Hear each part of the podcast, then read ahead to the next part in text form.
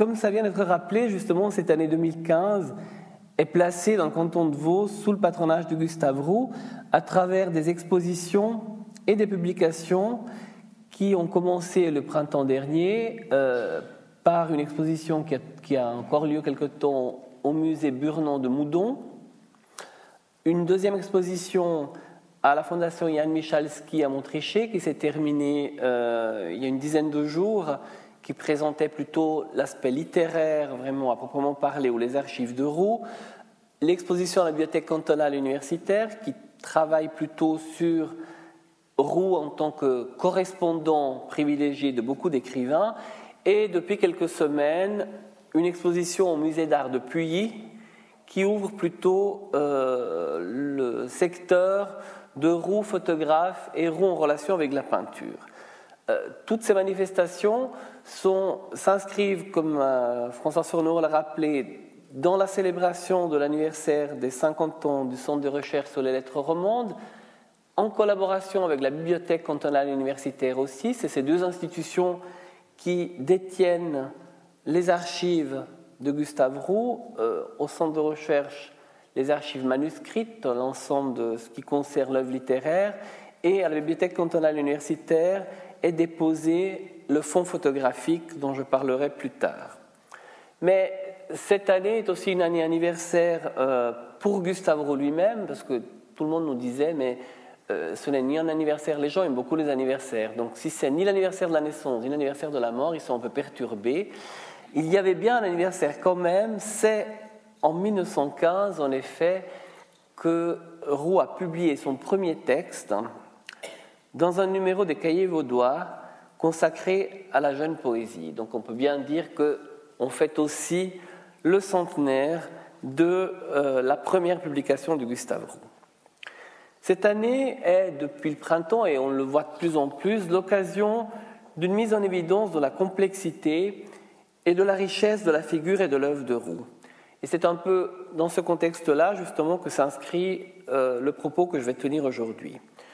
Euh, ma conférence va prendre comme point d'appui et de départ un ouvrage qui est tout juste sorti de presse, qui s'intitule La plume et le regard. Il n'est même pas encore en librairie, je crois.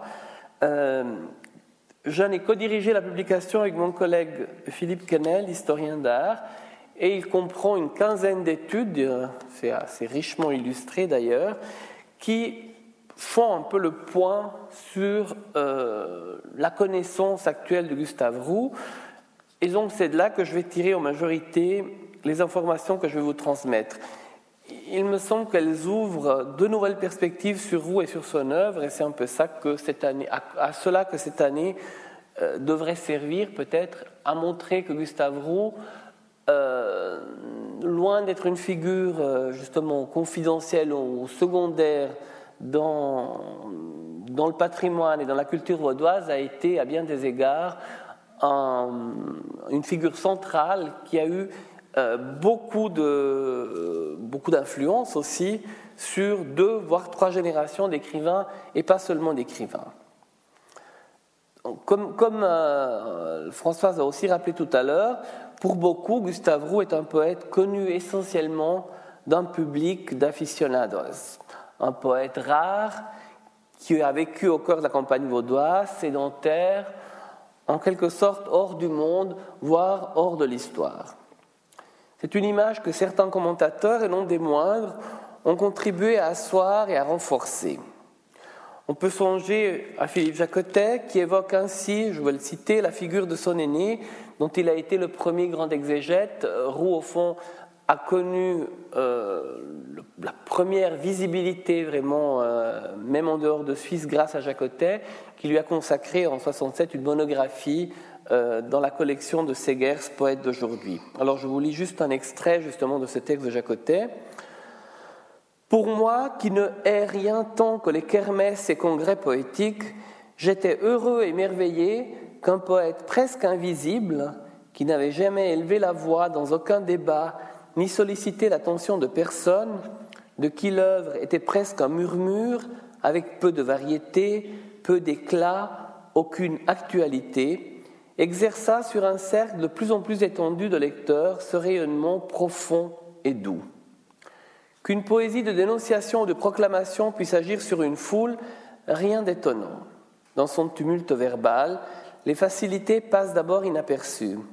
Mais que l'aveu, la rêverie, la méditation la plus solitaire rassemble toute une salle dans une communauté d'attention silencieuse, cela m'est apparu alors comme une belle récompense de la gravité, de la réserve et de la patience.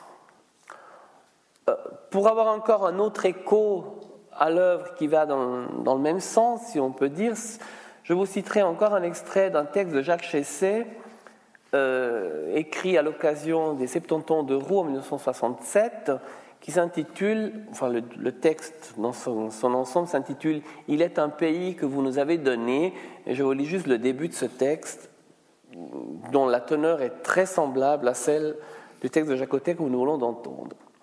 Je voudrais vous dire qu'il est impossible d'être poète ici sans éprouver à votre égard, cher Gustave Roux, une très vive et durable reconnaissance.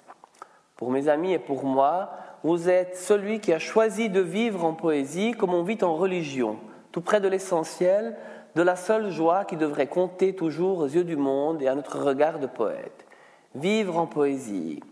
Quand je suis entré dans votre demeure il y a quinze ans, comme j'ai ressenti la sainteté ardente de votre lieu goûté et gravé une fois pour toutes dans ma mémoire la qualité de votre accueil et de votre confiance. Vous accueillez c'était un don immense à l'altéré qui balbutiait, qui cherchait lieu où se trouver et parler.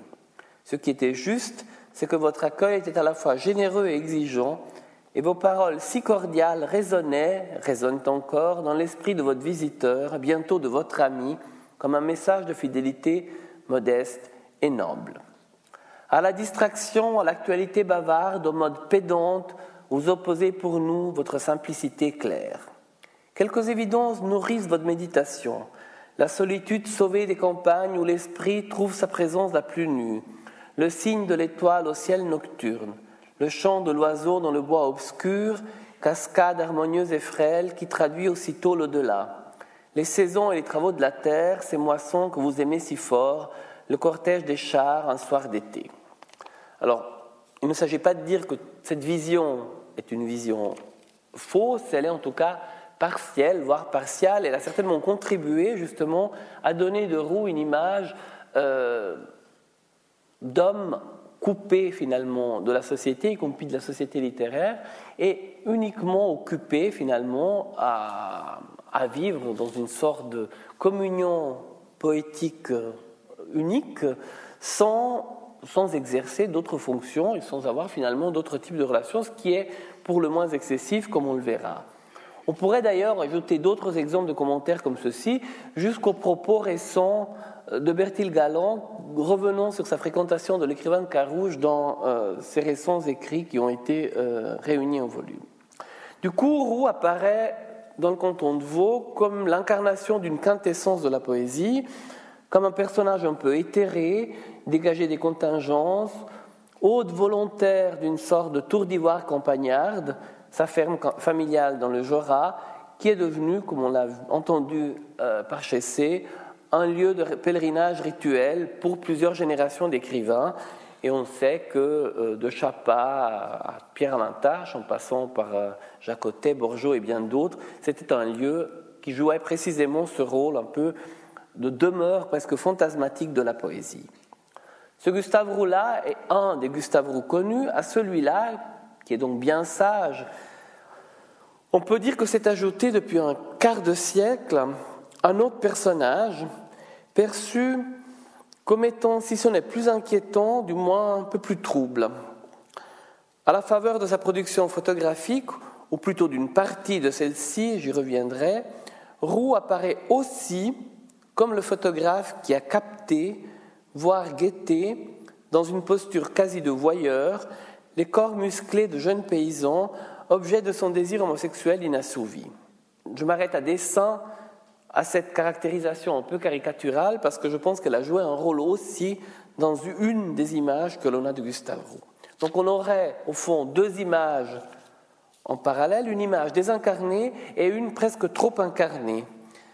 Deux images excessives qui me paraissent en fin de compte aussi fausses l'une que l'autre. J'aimerais justement essayer de vous livrer quelques éléments permettant de mieux encadrer l'activité d'écrivain de Roux dans un premier temps, avant de passer dans un second temps à son rapport à la photographie, où je voudrais aussi vous donner quelques éléments de contextualisation de ce travail photographique, et pour terminer, vous proposer quelques réflexions susceptibles peut-être d'éclairer la poétique roudienne dans sa globalité, aussi bien dans ses activités littéraires que dans euh, son regard ou son activité photographique. Donc, Première chose à dire par rapport au Roux écrivain, Roux n'est pas seulement un poète, comme on le pense le plus souvent, il est aussi un critique d'art, un critique littéraire, un traducteur et un éditeur au sens d'éditeur scientifique, si on peut dire ça comme ça, ou un éditeur euh, engagé pour éditer les textes d'autrui. Au début des années 1920, juste après ses études de lettres, Gustave Roux a commencé par être critique d'art dans des revues et dans la presse. C'est le temps de l'insouciance et de la prise de parole frontale, sans concession. En témoignent surtout les lettres de Roux à son ami le peintre Stephen Paul Robert, dont seule une partie a été publiée, lettres qui révèlent à la fois l'ambition et l'insolence du jeune critique qui s'en prend volontiers aux valeurs sûres consacrées, pour promouvoir à l'échelle romande une peinture authentique et esthétiquement valable.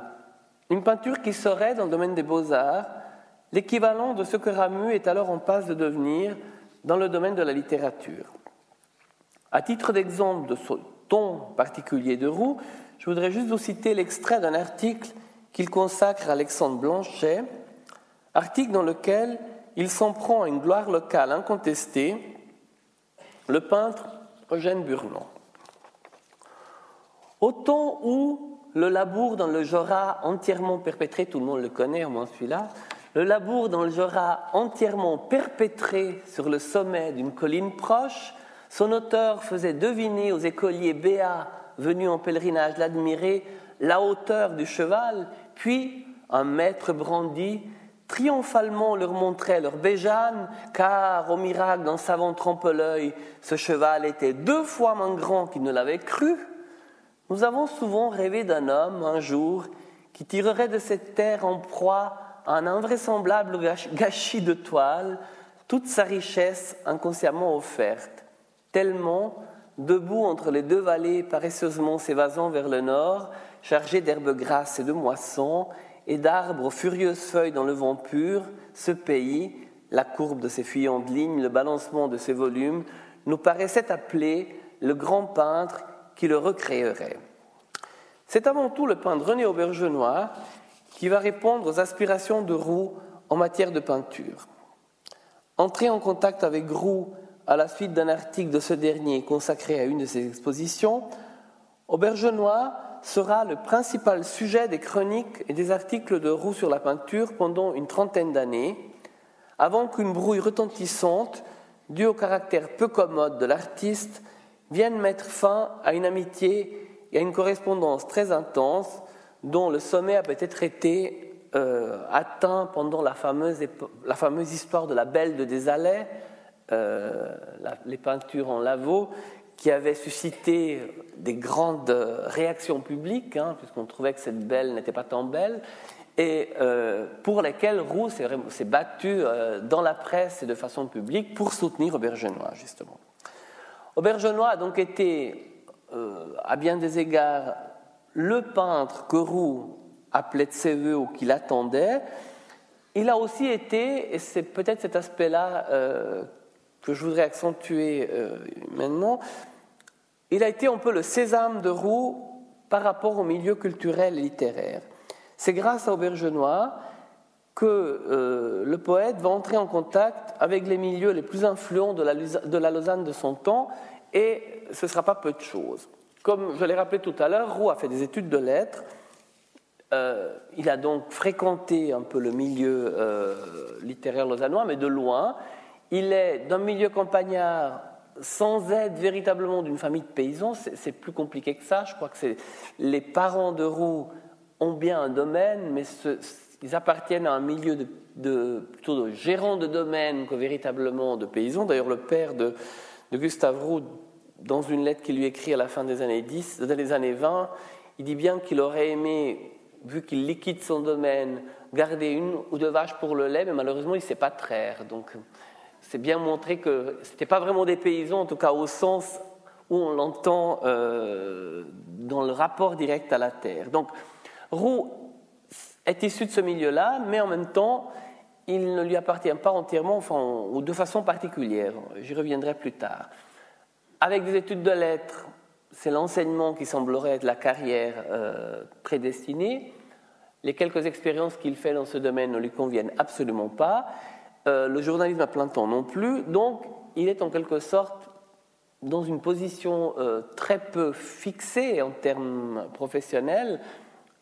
il vit à Carouge chez ses parents sans avoir véritablement une activité claire pour les années à venir. Il n'est donc pas question contrairement à ce qui a pu être dit, qu'il reprenne le domaine agricole que son père dirigeait à Carouge. Et par-dessus tout cela, euh, il y a encore eu la maladie, une tuberculose, soignée à l'Aisin entre 1927 et 1929, qui l'a en quelque sorte encore plus marginalisé par rapport à une activité entre guillemets normale. Son entrée en poésie en 1927 a quelque chose d'un peu paradoxal. Euh, son poème inaugural, qui donc le révèle comme poète, s'intitule Adieu, et c'est précisément un poème dans lequel il semble prendre congé du monde. Donc euh, il entre en poésie presque à reculons par rapport à, ce qu'on pourrait imaginer. C'est en tout cas pas une poésie conquérante, c'est une poésie plutôt en retrait, qui coïncide justement avec cette période de maladie. Donc euh, à ce moment-là, les perspectives de Roux sont assez pauvres parce qu'il ne connaît pas grand monde et qu'il n'a pas finalement de milieu dans lequel euh, évoluer.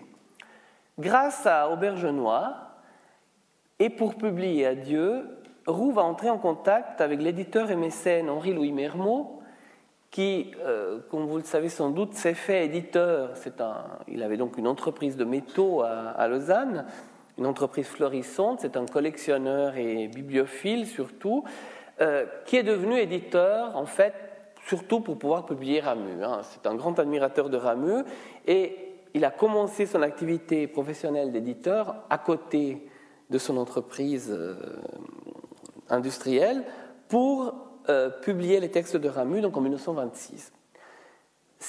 il, donc, il travaille avec Ramu et avec Aubergenois, dont il collectionne les œuvres et qui a illustré plusieurs volumes parus chez lui. Et en fait, arrivé chez Mermot, euh, par ce bois. C'est la voie royale pour arriver dans les lieux à ce moment-là qui sont les plus intéressants et les plus consacrés de la littérature en Suisse romande. Par Aubergenois et par Mermont, Roux entre ensuite en contact avec Ramu, à qui il envoie euh, son premier texte, donc Adieu. Et ça tombe bien parce que c'est juste le moment où euh, Ramu a envie de se lancer dans une nouvelle aventure. C'est la, revue Aujourd'hui, Ramu, depuis les cahiers vaudois à la fin des années 10, rêve de pouvoir recommencer à travailler dans un contexte de périodique littéraire. Or, il n'y en a plus aucun qui corresponde à ses désirs. Mermot, comme il a les moyens et qu'il veut le soutenir, lui dit Mais pas de problème, vous voulez une revue, on vous la donne.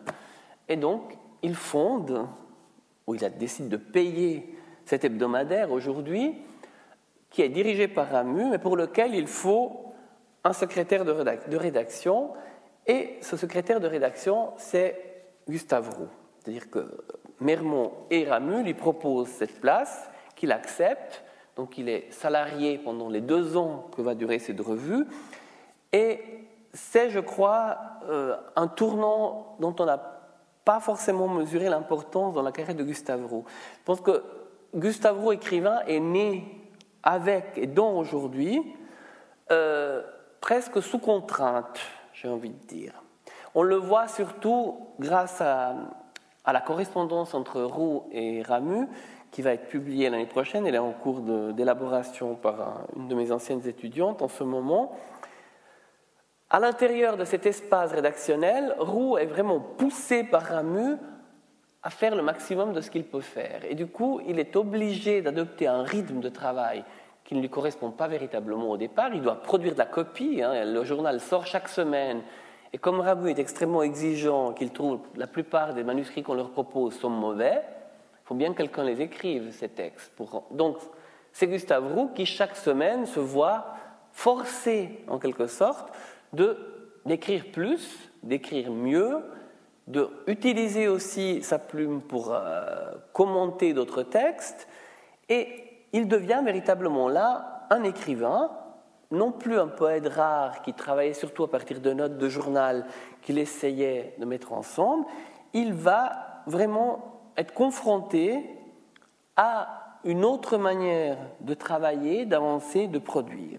On pourrait dire vraiment que Roux naît, comme je le disais, qu'aujourd'hui est le véritable acte d'origine de Roux écrivain, puisqu'il y devient critique littéraire, développant d'ailleurs une sorte de méthode bien à lui dans ce domaine, une méthode qui se base beaucoup sur le choix de textes, euh, de citations d'auteurs qu'il relie de façon extrêmement habile avec un minimum de commentaires.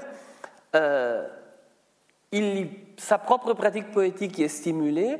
Il fait même, on pourrait dire, tout un bond en avant à ce moment-là, euh, puisqu'il va devoir imaginer des rubriques qui se tiennent d'une semaine à l'autre, donc une sorte de rhapsodie poétique, euh, notamment qu'il développe dans une, rubrique que Ramu lui fait écrire, qui s'appelle Écrit à Carouge, qui donnera d'ailleurs le premier recueil important de Roux, ce petit traité de la marche en plaine qui paraît en 1932, donc juste à la fin de cette période d'aujourd'hui, et qui est pratiquement entièrement composé de textes qui ont paru dans ce périodique. Roux apprend aussi à aujourd'hui les rudiments de l'édition de textes d'autrui, hein, parce qu'il doit justement faire le travail de secrétaire de rédaction, donc réécrire, corriger, envoyer à la typographie, faire tout ce travail un peu de, de petites mains qui va lui être extrêmement utile par la suite. Et euh, il remplace en fait assez souvent Ramu quand celui-ci est absent ou malade. Et il commence aussi à traduire pour euh, aujourd'hui. C'est là que paraissent ses premiers essais de traduction de Novalis, qui sont le début de son futur travail de traducteur des romantiques allemands. Donc, pratiquement tous les domaines que Roux va continuer à explorer par la suite, dans la suite de sa carrière, il les a mis à l'épreuve et appris au sein d'aujourd'hui, y compris même euh, l'utilisation de photographies ou de ses propres photographies, il y en a peu, mais il y en a quelques-unes déjà dans, ce périodique, et le commentaire d'images euh, qu'il développe également euh, au sein de ce journal qui est devenu une espèce de, même dans l'histoire littéraire, une sorte de moment mythique, au même titre justement que les cahiers vaudois.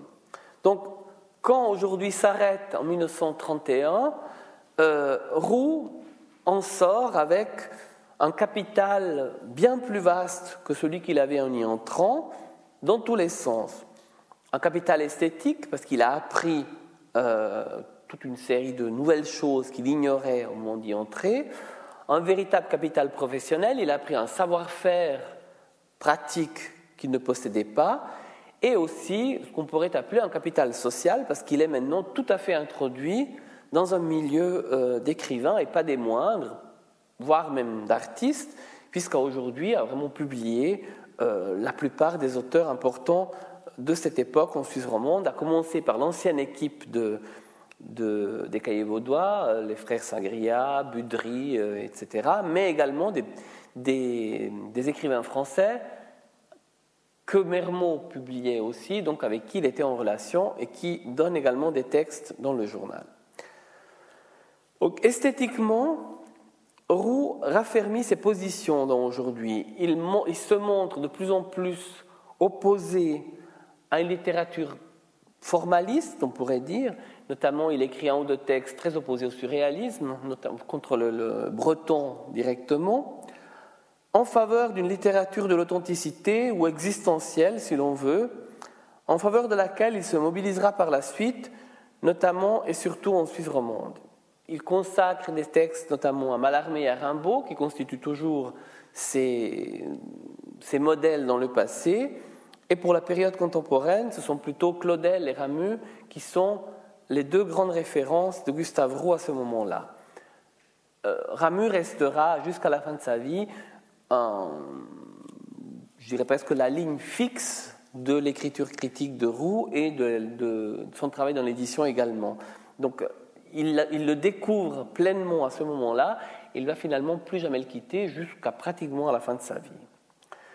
Euh, donc socialement et professionnellement, comme je, venais de le dire, Roux devient un homme de réseau à ce moment-là, avec euh, toutes ces personnalités qui, peu ou prou, gravitent aussi autour de lui de par sa fonction de secrétaire de rédaction.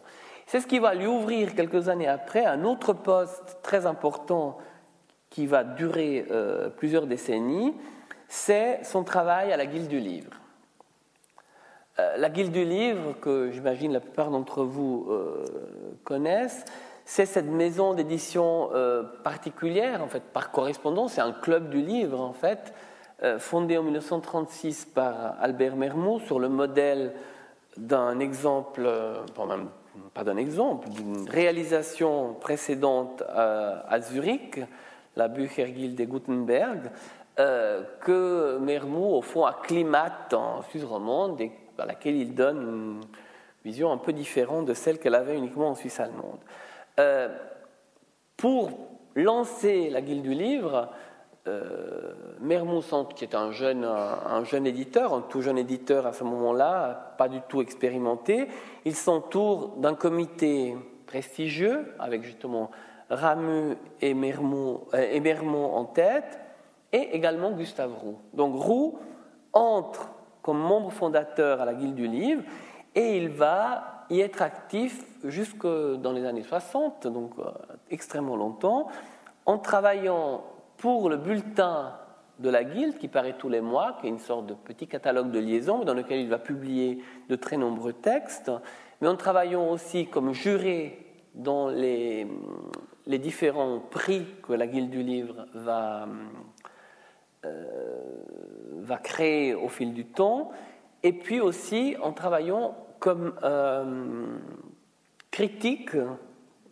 dans un comité qui choisit les textes à publier. Donc il prend, il fait, en fait, il fait partie d'un comité de lecture qui n'est pas du tout visible auprès du public, mais qui est le véritable lieu de sélection des textes qui paraissent dans la guilde du livre. Et puis il fait aussi des travaux de petites mains, comme je les ai appelés tout à l'heure, en réalisant par exemple des traductions de textes euh, d'albums qui ont paru en Suisse allemande à la Büchergilde de Gutenberg, qui sont adaptés en français par lui, des albums photographiques, des livres pour enfants, dans le même euh, cas de figure entre les deux parties du pays. Et euh,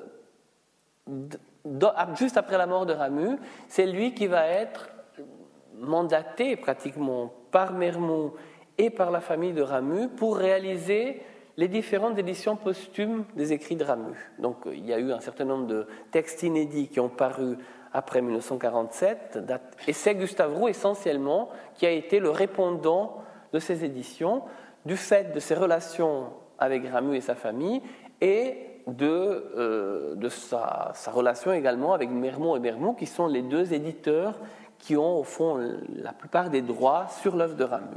Donc alors même qu'il n'est pas un auteur publié par la Guilde du Livre, il est une des chevilles ouvrières de cette maison qu'il va vraiment faire tourner jusque dans les années 60. D'ailleurs, ça se termine très mal, puisque le comité de la Guilde Livre sera en quelque sorte licencié d'un coup dans les années 60, ce que Roux prend extrêmement, de façon extrêmement pénible. Hein.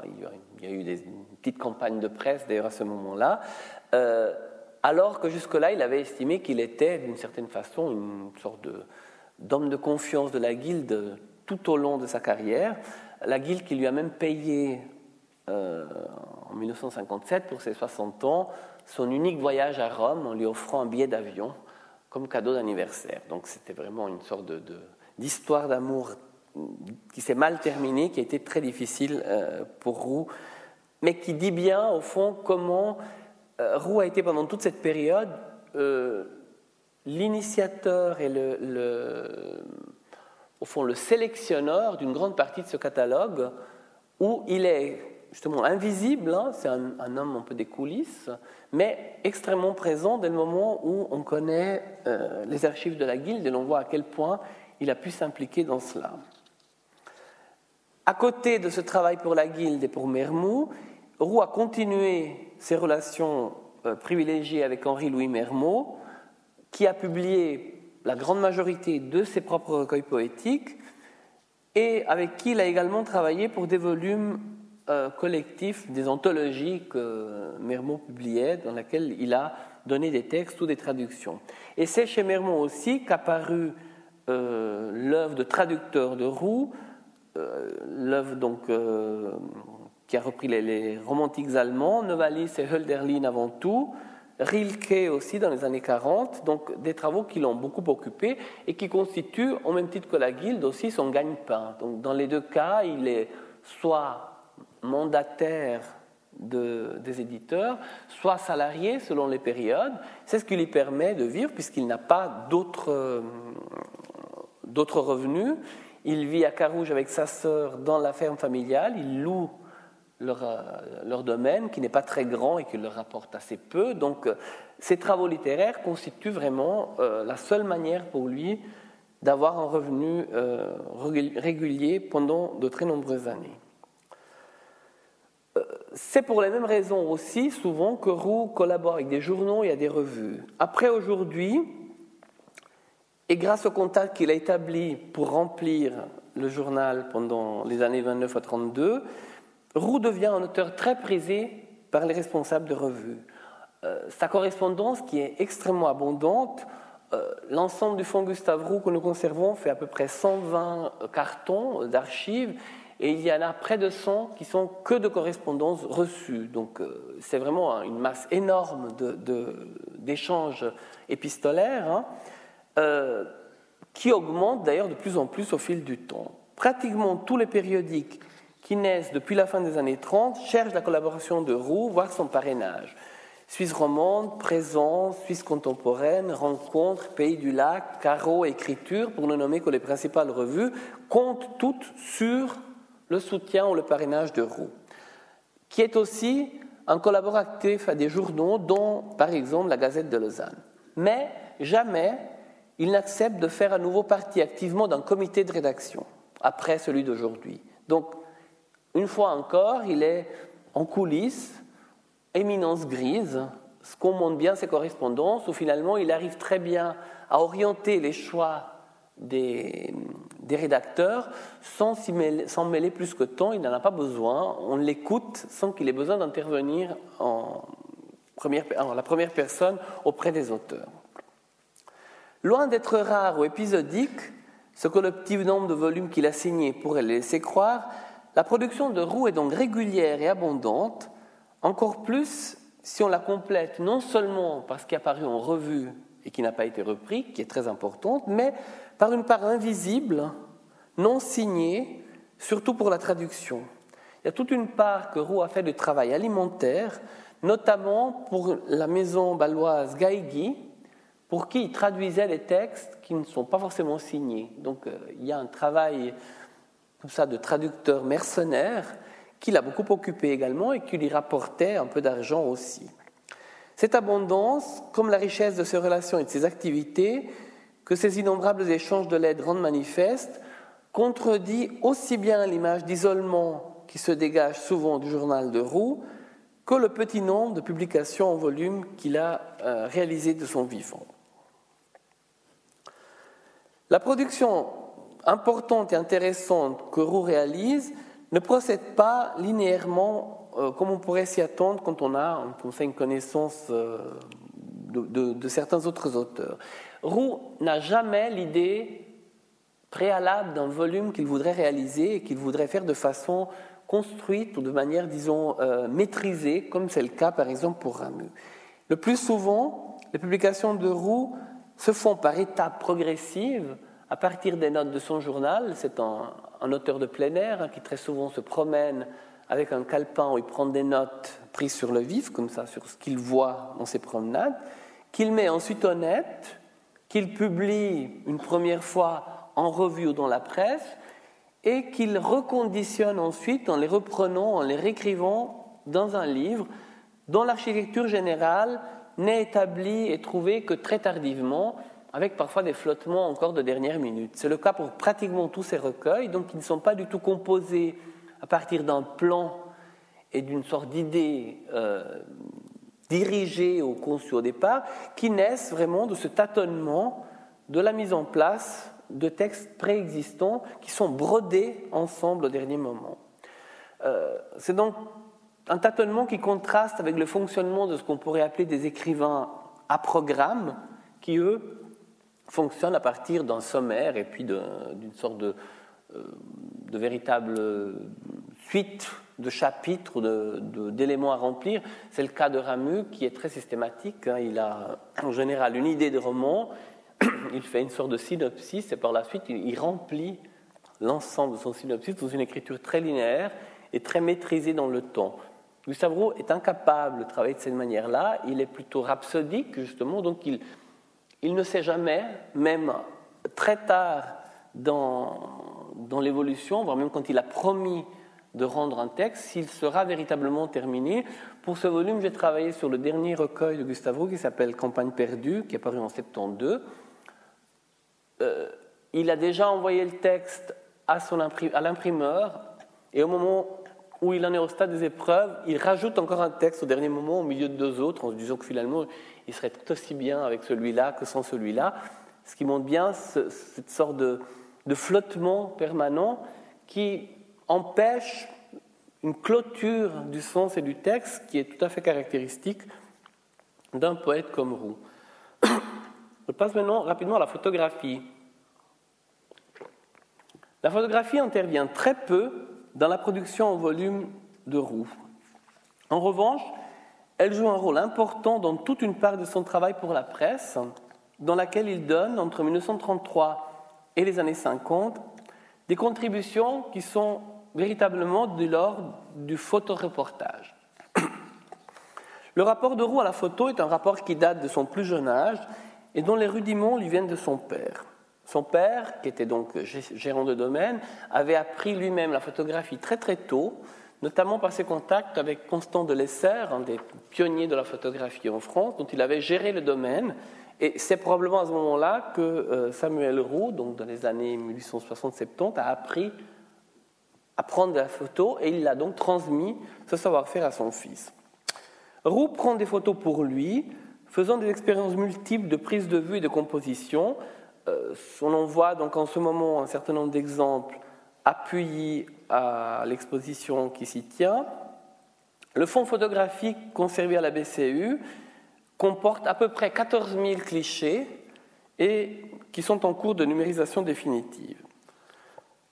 Au fil du temps, en plus de ce travail personnel de photographe, Roux exercera aussi une fonction presque de photographe de village comme le confirment notamment plusieurs témoins du Jura, il y a en ce moment, et c'est très intéressant, réalisé pour l'exposition de Puyi, un film qui a été fait par euh, Stéphane Goël et Grégoire Mayor, qui ont retrouvé un certain nombre de, témoins de, Gustave Roux, donc qui ont connu Gustave Roux, voire même euh, le, le, paysan qui est en couverture ici, donc qui a maintenant passé 90 ans, qui est interviewé et qui parle, que l'on voit maintenant et à l'époque où il était modèle de Roux, si l'on veut. Et tous s'accordent bien pour dire que justement, Roux était aussi un photographe euh, qui faisait des, reportages photographiques à l'occasion, par exemple, des fêtes villageoises ou euh, des concours de dragons ou je sais pas, des confirmations, etc. Donc il n'y avait pas un studio photographique chez lui, mais on allait en cas d'occasion particulière chez Gustave pour se faire prendre en photo. Donc il y a toute une part de photographie semi-professionnelle qui a joué un grand rôle dans euh, le développement de son savoir-faire aussi. Les années 1930 sont celles du développement des périodiques illustrés de plus en plus populaires et Roux participe à ce développement, d'autant plus que ces journaux diffusent alors une image de la Suisse campagnarde qui renforce l'identité nationale. On est en pleine période de la défense spirituelle de la Suisse, et cette image est compatible avec les sujets d'inspiration du poète juratois. Ses principales collaborations se font avec l'illustré, les lectures du foyer ou la semaine de la femme, qui est donc l'ancêtre de féminin. Et sur un autre plan, il y aura aussi un travail photographique avec le bulletin de la guilde de livres. Là aussi, les raisons financières jouent un rôle puisque les photos lui sont souvent mieux payées que les textes. Hein. Donc euh, c'est intéressant, en tout cas pour l'illustrer, de travailler en photoreporter. Alors, on a ressorti plusieurs exemples dans ce volume, je ne vais pas vous les citer, mais il y a des sortes d'enquêtes photographiques avec texte et légendes de Roux euh, sur les travaux d'hiver dans le Jura, la fin d'hiver au Jura, ou les regains. Euh, et ce qui est intéressant et qui contredit en partie, je crois, l'image justement un peu euh, d'un roux voyeur par rapport au, corps des jeunes paysans notamment, beaucoup des images que l'on connaît, qu'on a mises en exergue, ces images un peu sensuelles, avec ces musculatures visibles, etc., qui appuient les interprétations homoérotiques contemporaines, sont pour la plupart publiées dans ces journaux de l'époque, dont dans l'illustré ou dans les lectures du foyer, sans que personne finalement n'y trouve quoi que ce soit à redire sur ce plan-là. Donc c'est des images qui passaient très facilement dans le regard d'époque, sans choquer qui que ce soit. On le voit bien notamment avec l'exemple principal qui est celui de Fernand Cherpillot, euh, qui est le, modèle peut-être le plus impressionnant euh, de, Roux, où qui paraît dans plusieurs articles. Euh, je crois que ça modifie quand même assez fortement la lecture que l'on fait de cette image isolée que de les voir inscrites dans ce domaine de la presse.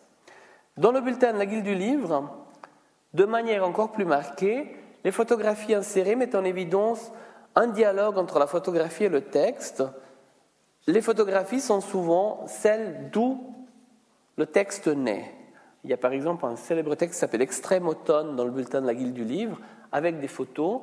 Quand on le voit avec les photographies, on a vraiment l'impression que Roux en fait décrit les photographies.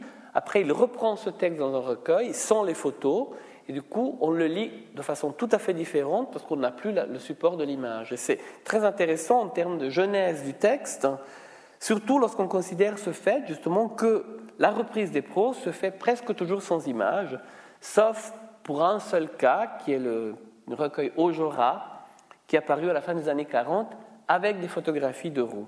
Donc, une différence de lecture, un autre déploiement du sens, euh, selon qu'on ait des photos ou pas, on voit qu'il euh, faudrait peut-être une édition critique de ces textes qui permettent de faire un peu la part des choses qui, pour l'heure, n'existent pas encore. Sur un plan plus général, la production photographique de Roux doit être considérée à l'aune de sa très grande diversité et en tenant compte du fait que les corps de jeunes paysans à demi nus ne constituent quantitativement qu'une partie limitée du corpus, moins de 500 photographies sur un total, je l'ai rappelé, de près de 14 000. Il ne s'agit pas de nier l'importance de ces clichés qui cristallisent de manière emblématique les objets du désir du photographe, mais de rappeler d'une part qu'ils s'inscrivent aussi dans des séries dont il peut être problématique de les isoler, et qu'ils traduisent d'autre part un rapport au corps, à la nudité et à la ruralité qui obéit à des canons et à un regard historiquement déterminé et fortement différent de ceux qui ont cours à notre époque. La vogue des modèles antiques et néoclassiques, très importante pendant les années 1930, et à laquelle puisent aussi bien les esthétiques totalitaires que celles du patriotisme suisse axée sur la glorification de la réalité, cette vogue est également perceptible dans le regard de Roux et à l'époque, elle est suffisamment répandue pour que la réception des photos de Roux en soit touchée sans que le public en réagisse autrement par rapport aux siennes qu'à celles d'autres photographes qui font un peu la même chose. Les images de Fernand Cherpillot en moissonneur, en gymnaste ou en laboureur, faisant valoir sa plastique plus qu'avantageuse, ne semblent donc pas avoir été perçus en premier lieu comme les expressions explicites d'un désir homoérotique, ainsi que le prouve leur insertion dans des livraisons de magazines destinés aux familles, ou encore la réaction des témoins directs, par exemple la veuve de ce même Fernand Cherpillot, interviewée justement par Stéphane Goel et Grégoire Mayor dans le film récent que j'ai mentionné, Huguette Cherpillon ne déclare pas du tout avoir été choquée par le mitraillage photographique dont son mari était l'objet, et laisse même entendre chez le modèle l'existence d'une certaine complaisance complice. Donc pour l'instant, je dirais que le corpus photographique de Roux manque encore, on manque encore de recul pour vraiment l'étudier systématiquement. on en est encore à des balbutiements dont cette année, au fond, permet en partie de sortir un peu. Peut-être que la connaissance sociologique véritablement de l'activité de Roux, donc ce côté photographe de village, à une époque où les appareils sont peu répandus, photographe aussi de manifestations rurales, il faut penser qu'elle fonctionnait comme un sésame pour un homme qui, à bien des égards, se sentait et était en porte-à-faux dans le contexte où il évoluait. La pratique de la photographie lui donnait, à lui qui était apparemment oisif dans un monde de travailleurs, tout au moins du point de vue donc de la oisif du point de vue de la productivité agricole, ça lui donnait une raison de s'approcher des paysans, une sorte de légitimité qui lui permettait de se mêler à eux grâce à son appareil et aux images qu'il produisait et qu'il distribuait d'ailleurs volontiers. Il en faisait beaucoup de tirages qui étaient ensuite donnés à la plupart de ses modèles, voire qui étaient même parfois qu'il était possible de commander à partir de sortes de, de petits albums où on pouvait justement s'inscrire pour commander des photos directement. Pour terminer, quelques propos sur euh, quelques questions fondamentales ou centrales de l'esthétique de Roux de façon plus large, qui réunit peut-être à la fois la photographie et le texte.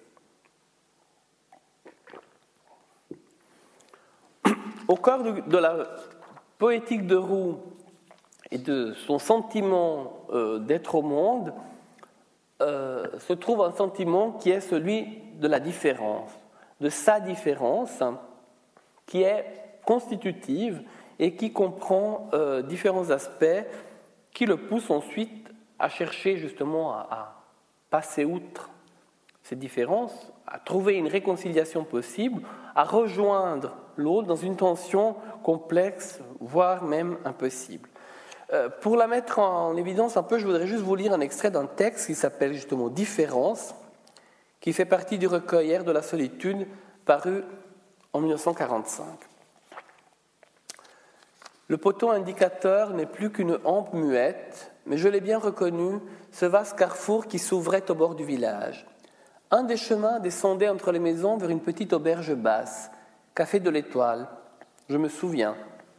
J'avais alors grand peur des astres, et pour un peu, l'enseigne à peine lue sous la lampe du seuil, j'eusse repris la route. Mais l'étoile peinte valait mieux encore que ses sœurs là-haut fourmillantes, cette meute aiguë acharnée à percer une proie sans force, ces bourreaux au beau nom sans cesse ressuscités, Cassiopée insultante, les poings tendus dans l'éclat de son rire éternel, Orion redevenu chasseur, Hercule, Persée, l'épieu, la lance, la massue, toutes leurs armes de jadis s'abandonnaient pour une seule arme, un sifflement de pâles flèches silencieuses en plein cœur. Je me souviens. Je balbutiais alors chaque nuit de tout un corps vague et comme reployé sur lui-même, et pourtant soulevé d'une sorte d'attente trop vive et trop sûre, un mot difficile à vivre qui est différence. Les chemins du jour sont miséricordieux à ces faux vagabonds. Pour un essaim de pierre, un rire de femme à la fontaine, ils vous donnent une violette nue contre la joue jaillie de l'herbe morte, et derrière la haie, où se carde sans fin la bise d'arrière-automne, ce rouge-gorge toujours seul, qui se tourne timidiquement vers vous, avec son œil luisant et clos comme un grain de cassis. Mais l'ombre me dépouillait des choses nommées, et moi, je n'avais pas de nom. J'avançais nu, l'oreille intérieure béante sur un bouillonnement de syllabes, tandis que là-haut, d'un bord à l'autre du ciel, les grandes créatures illuminées ajustaient leurs victimes, déguisant l'affût sous mille ciments de féerie. Je n'avais pas de nom, je ne savais pas mon nom.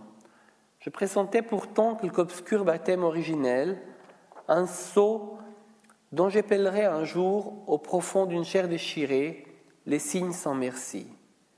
J'attendais une brûlure aux lèvres, la misérable flambée qui descendrait peu à peu de la gorge au cœur, et voici, la liqueur tombée de ses mains endormies n'était plus qu'un louche opium fauteur de la pire absence, l'être de lui-même évincé. À la suite du texte, il a l'expérience d'une sorte de réconciliation où il croit que finalement il a pu se rapprocher des autres jusqu'à ce que euh, ça se retourne de nouveau euh, vers une solitude. Je vous lis juste une partie du paragraphe suivant.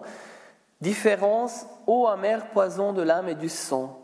Combien d'années à travers les saisons, la voix sans réponse et les mains vides, avec ce compagnon fatal et le seul salut parfois d'un oiseau d'hiver, la caresse d'une seule fleur personnage. Quelle agonie jusqu'à l'heure où les sauts seront enfin, jusqu'à la ressemblance enfin gagnée, la guérison. Car je suis guéri, n'est-ce pas? Je ressemble. Donc, cette tension entre la différence et la ressemblance est véritablement au cœur de la perception que Roux a de lui-même et de son rapport au monde. La différence roudienne a plusieurs facettes. C'est celle d'être un écrivain dans un monde de paysans, c'est celle d'être homosexuel, c'est celle d'être quelqu'un de non productif dans un monde qui est voué à la production, d'être seul dans un monde plutôt qui vit dans la collectivité, c'est d'avoir été malade aussi, c'est d'être au fond un marginal, au sens large du terme, qui veut en même temps ou qui rêve d'entrer en contact avec les autres tout en étant constamment dans une position de porte-à-faux ou de rejet. Euh, il y a donc un vrai désir chez Roux d'exprimer cette altérité qu'il ressent et qu'il met d'ailleurs en scène en empruntant par exemple le fameux mot de Rimbaud, il est lui la main à plume qui rend compte du travail de la main à charrue des paysans. On pourrait ajouter aussi qu'il voudrait être l'œil, avec ou sans caméra, qui contemple puis permet de relater l'activité et la production de ceux qui l'entourent. Dans toute son œuvre, Roux, au fond, cherche ce rapprochement qui est un rapprochement impossible. On retrouve dans cette idée de l'expression de la communauté une thématique qui est par exemple aussi celle de Ramu. Hein. Ramu, euh, quand il dit vigneron, moi aussi, qui essaye de retraduire dans son travail d'écriture euh, la vie paysanne dont il s'inspire. Mais chez Roux, ça a quelque chose de plus dramatique et de plus irrésolu, je dirais. Ce rapprochement est impossible et ce rapprochement qui le hante est à la fois son idéal et sa perte. C'est le moteur de sa quête et l'aliment constant de sa frustration. Il cherche à rapprocher le monde paysan et le monde de l'écriture, lui-même et ses amis paysans, la poésie allemande de la langue française, ça aussi c'est une situation pas simple, même dans la recherche stylistique, le texte et la photographie. Euh, on pourrait même dire que la poésie même de Roux porte en son cœur euh, la marque de cette quête, si l'on remarque même stylistiquement que la figure probablement qui privilégie, c'est la comparaison. C'est un homme du comme, hein, pareil à. C'est pas du tout un poète qui travaille sur la métaphore, qui substitue un élément à un autre. C'est vraiment celui qui compare dans cette sorte de volonté de créer une ressemblance qui est constamment frustrée, qui est atteinte un moment et qui est perdue par la suite. Antise de la différence, donc chez Roux, une différence qui est probablement originelle et importante pour sa poésie, mais qui est un obstacle à la plénitude. La ressemblance atteinte signifierait peut-être pour lui l'entente muette et la fusion, ce qu'il voudrait mais qu'il n'arrive pas à atteindre. Dans un dialogue qu'il écrit entre le corps et l'ombre, il dit J'ai le vertige de ma différence. Cette différence vertigineuse, source de souffrance existentielle, est aussi ce à quoi il puise pour exprimer son sentiment et le monde qui l'entoure. Dans son journal, le 31 mai 1923, il note du reste une phrase lapidaire Différence, mère de la poésie. La différence est donc synonyme de mal-être, mais garantie aussi, paradoxalement, d'expression, de prise de parole et donc d'écoute, ce qui est fondamental pour le poète, dont la pire hantise est d'être confiné dans le silence, comme son œuvre le suggère à plusieurs reprises. Quant à vous, en revanche, c'est sans doute mon silence que vous espérez depuis un moment. Je vous le concède enfin en vous remerciant de votre attention et en me tenant à disposition si vous avez des questions. Merci.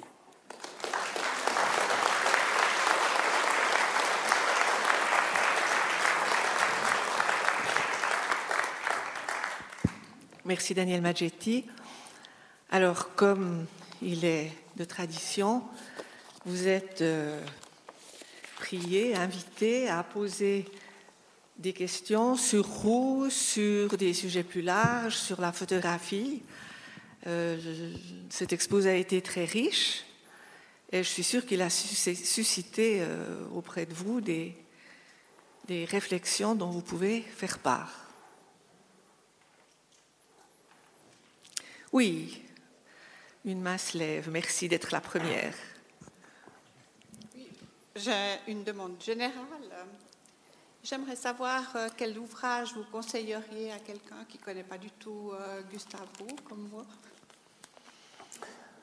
Il y a euh, un petit volume très, très agréable dans la, dans la collection Poésie Gallimard qui réunit plusieurs des recueils les plus intéressants, peut-être, ou les plus importants. Donc ça, c'est, je trouve, un, très bon début. vous le trouvez donc facilement en collection de poche. Sinon, il y a aussi euh, plus, plus court, hein, plus concentré, dans la collection encore plus petite des mini-zoés, euh, Adieu et Requiem, qui sont deux recueils, le premier et un des derniers, qui donnent aussi un peu un condensé, euh, un exemple de la poésie roudienne. Merci. Autre question? Moi, j'en aurais peut-être une à propos. Oh, pardon, excusez-moi. Non, je vous en prie. Alors, pendant que le micro descend, à propos des photographies, et je pense au titre Campagne perdue, n'y a-t-il pas pour l'avenir le risque de récupérer aussi ces photos euh, avec un regard purement ethnologique, comme la vision d'un monde disparu, celui de la, la campagne où l'on travaille encore à la main avant des machines? Mais quand on a l'ensemble, en fait, Roux euh, a quand même suivi l'évolution de la campagne, hein, puisqu'il a pris des photos, disons, entre 1916-17 jusqu'au début des années 70.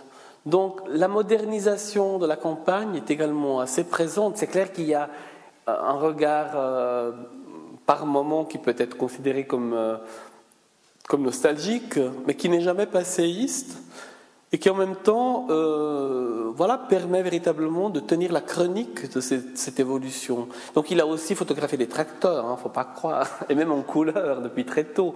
Donc euh, c'est un peu ce que je disais avant, c'est que je crois que l'image que l'on a de ce fond photographique à l'heure actuelle est assez réduite parce qu'on n'en connaît qu'une toute petite partie. Et quand on voit l'ensemble, on se rend compte que aussi bien les sujets campagnards que euh, d'autres, euh, d'autres sujets sont traité sur une période plus longue, donc finalement plus complexe. On a choisi exprès dans, ce volume quelques images de la fin, justement, où on voit que, en écho au fait de lutte suisse des années 30, il y a des rassemblements de jeunes qui, qui ressemblent presque au festival de Nyon là, à la fin. Donc, euh, je vois bien ce que, ce que, quel pourrait être ce, ce, entre guillemets danger. En même temps, je crois que c'est suffisamment, euh, il balaye suffisamment large pour qu'on puisse l'éviter.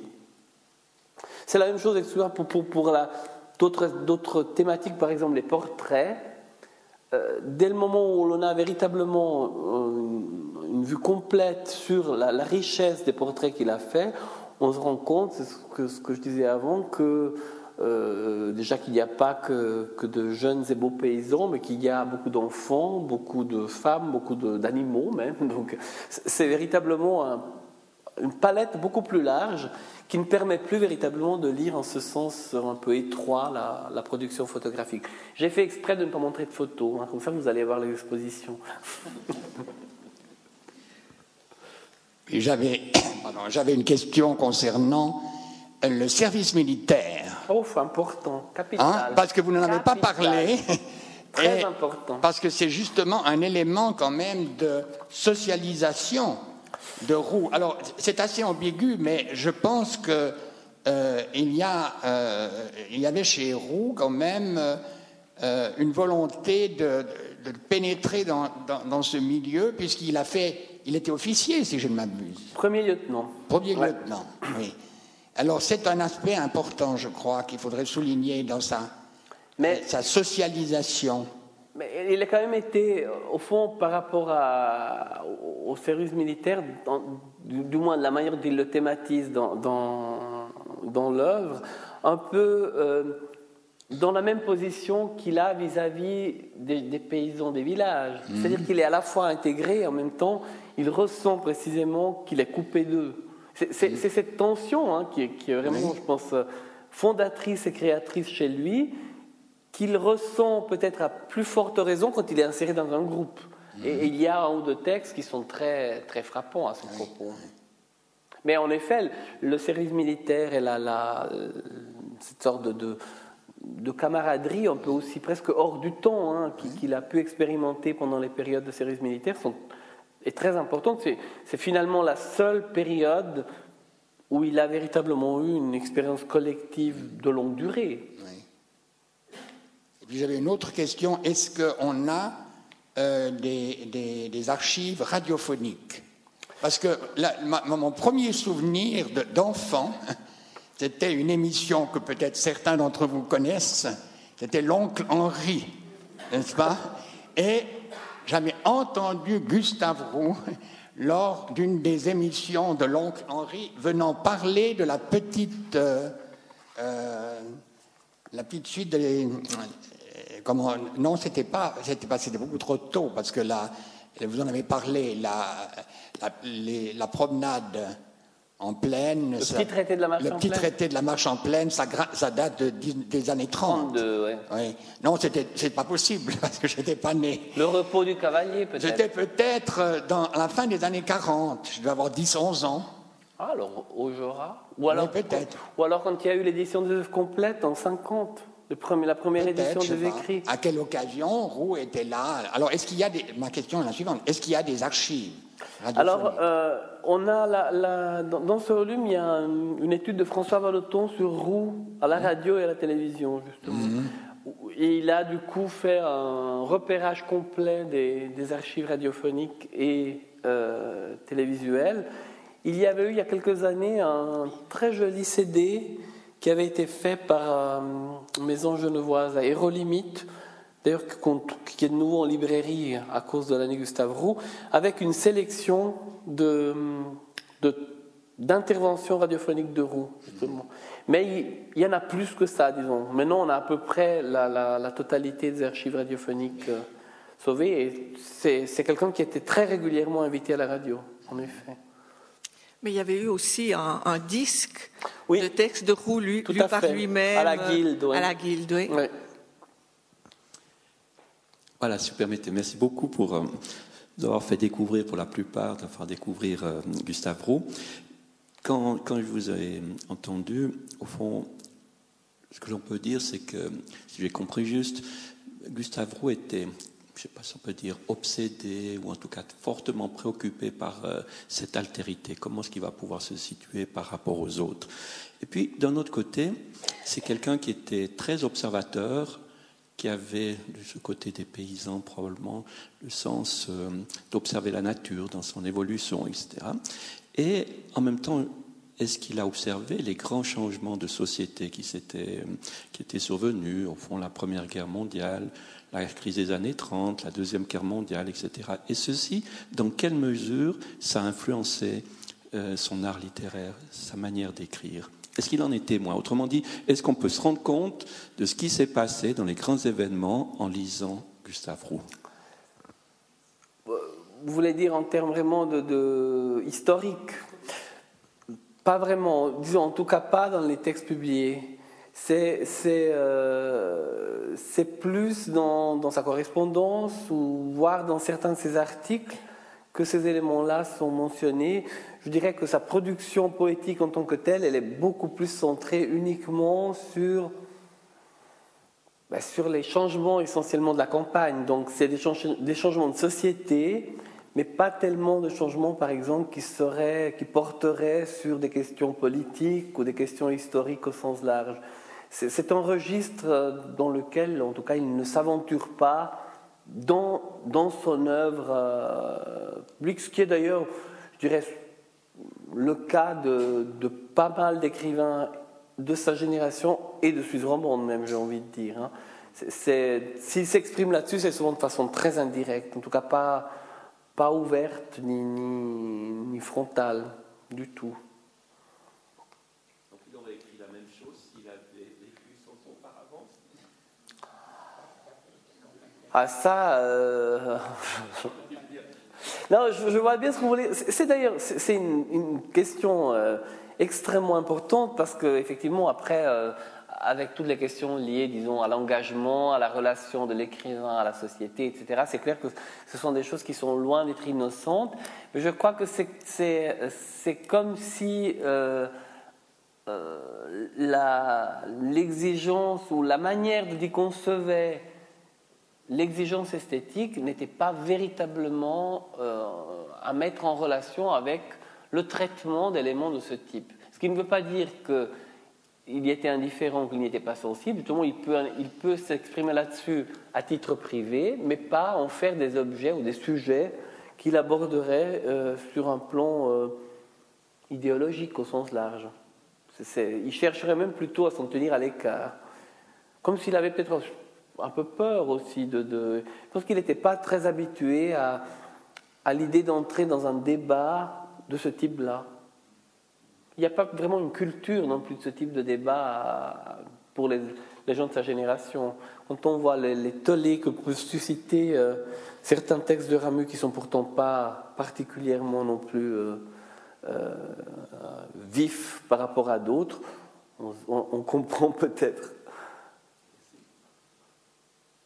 Est-il exact qu'il ait été conseiller municipal à Carouge Il a été tout à fait membre de la municipalité de Carouge, oui.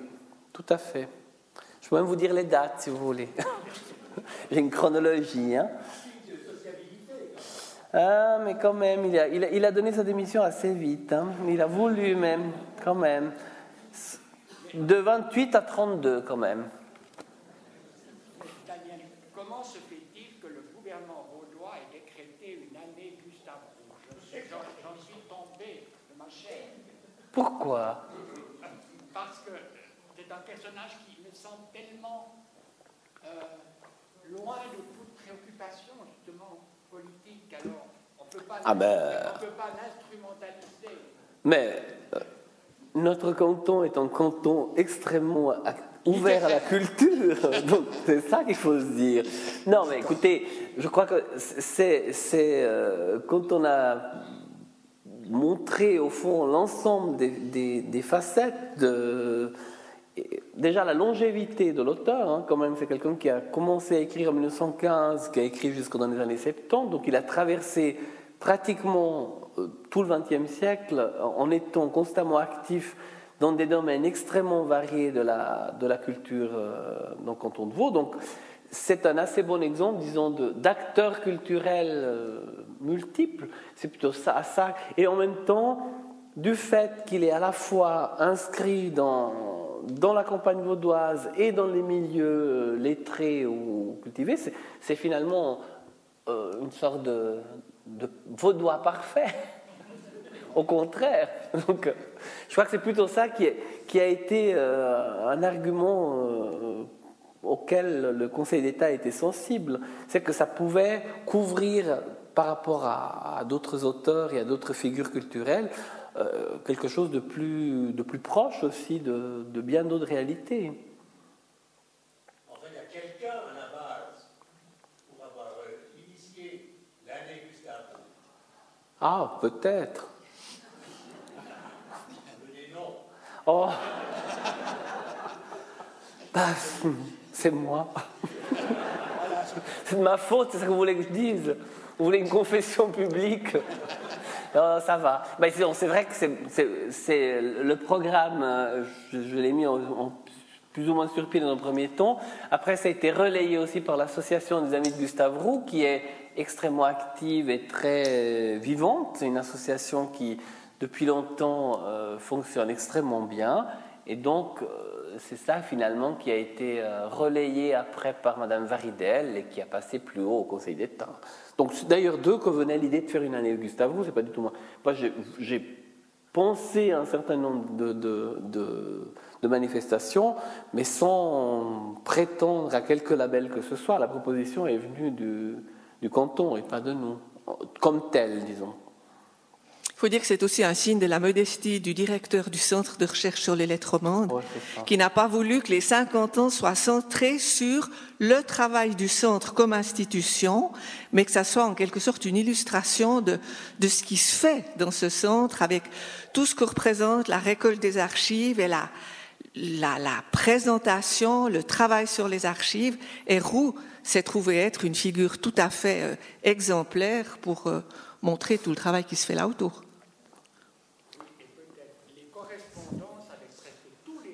C'est vrai. Oui. Oui. Mais d'ailleurs, la première correspondance publiée de Gustave Roux de son vivant encore, c'est François Sonnereau qui l'a édité. Donc c'est vous dire qu'aujourd'hui, c'était un, un, véritable, un véritable festival roudien. N'est-ce pas? Oui. C'est les confessions publiques continues.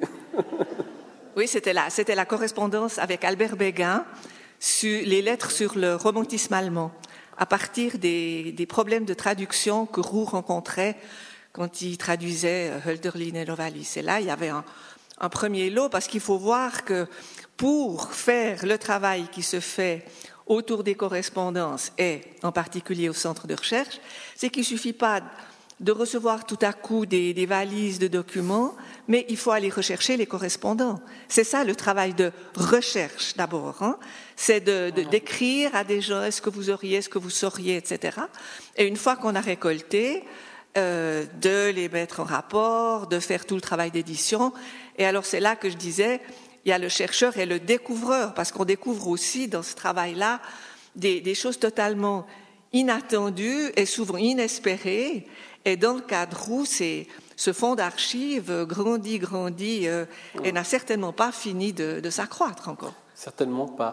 À ce propos, le, le, film dont je vous ai parlé dans, dans ma conférence, qui, qui est, qu'on peut voir appuyer, est vraiment très important parce que c'est, au fond, un peu le dernier moment pour avoir encore des témoins directs.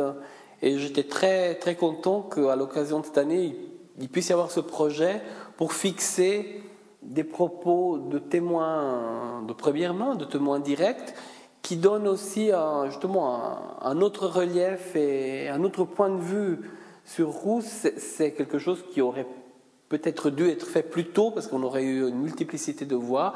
On n'y pense pas forcément. Et voilà, là, Stéphane Goël et Grégoire Mayer ont vraiment fait un travail extrêmement important en termes de sauvegarde de la mémoire.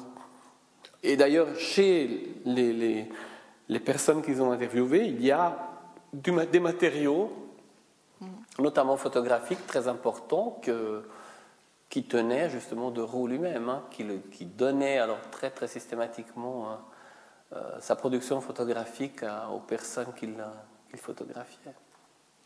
Donc vous avez compris que, puisqu'il n'y avait pas de photos aujourd'hui, aller à cette exposition de Puy pour les photos d'une part, et puis pour ces, ces témoignages euh, qui, qui, sont quelque chose d'unique et qui aurait pu ne pas être aussi euh, à, à, quelques années près peut-être. Encore une question, monsieur Oui, j'aurais encore une question, si vous permettez. Au fond, euh, à première vue, ça paraît étonnant que monsieur, monsieur Roux, qui habite Carouge, on ne sait pas s'il a beaucoup voyagé, mis à Non. part le billet d'avion qu'il a eu pour aller à Londres, mais, mais d'où vient son, son, intérêt pour la langue allemande, pour la culture germanique? C'est effectivement assez... Bon, il a fait des études de lettres, donc il connaît euh, assez bien déjà cette époque l'allemand, mais c'est vrai que pour le reste, c'est vraiment une lecture qu'il a, a faite de façon tout à fait euh, personnelle. Hein. Il y a clairement une convergence entre son, sa vision euh, et celle des romantiques allemands. Donc après, il travaille un peu en pionnier, presque tout seul. Mais parce qu'il il se rend compte qu'il y a une sorte de d'écho assez clair à, à, ses propres aspirations. Donc il y a une proximité d'esthétique. Et il y a la, thèse de Claire Jacquier, dont Roger Francio était d'ailleurs dans le jury, si je ne m'abuse, euh, qui travaille précisément sur ça, sur, qui avait travaillé sur ce passage entre la culture allemande et, disons, une traduction qui est aussi une reconfiguration dans une autre langue de cette esthétique du romantisme qui est très importante, mais qui lui vient vraiment à la titre personnel. Il y a encore, bah, disons, c'est le romantisme allemand au sens large, à la fin de sa vie, Roux a, beaucoup travaillé autour de Tracle. C'est d'ailleurs la seule raison pour laquelle il a voyagé un peu, c'est qu'il est allé en Autriche pour aller sur les lieux même où Tracle avait vécu. Il n'a pas terminé ce, travail-là, mais euh, il a poursuivi vraiment euh, assidûment ce, travail dans, le déchiffrage et la découverte de cette poésie qui lui paraissait, qui probablement était plus proche de lui que la tradition euh, classique française. Il, se reconnaissait davantage dans, cette esthétique-là. Donc il y a une vraie élection personnelle de, ces poètes. Hein, et d'ailleurs, les traductions sont, comme François Follor l'a rappelé, sont un, travail qui l'engage de façon extrêmement longue et avec un nombre incroyable de, versions successives. Il y a une étude dans, ce volume de ma collègue Irène Weber qui montre quelques manuscrits où on voit justement à quel point, pour arriver à une version définitive, il y a euh, euh, X passages pour, euh, pour avoir le bon équilibre, disons, grosso modo. Encore des questions? Alors, merci beaucoup à Daniel Magetti pour ce, grand portrait très large et qui renouvelle vraiment la, la perception qu'on a de Gustave Roux et euh, autre patrimoine la semaine prochaine, si vous voulez bien nous rejoindre lundi prochain. Merci.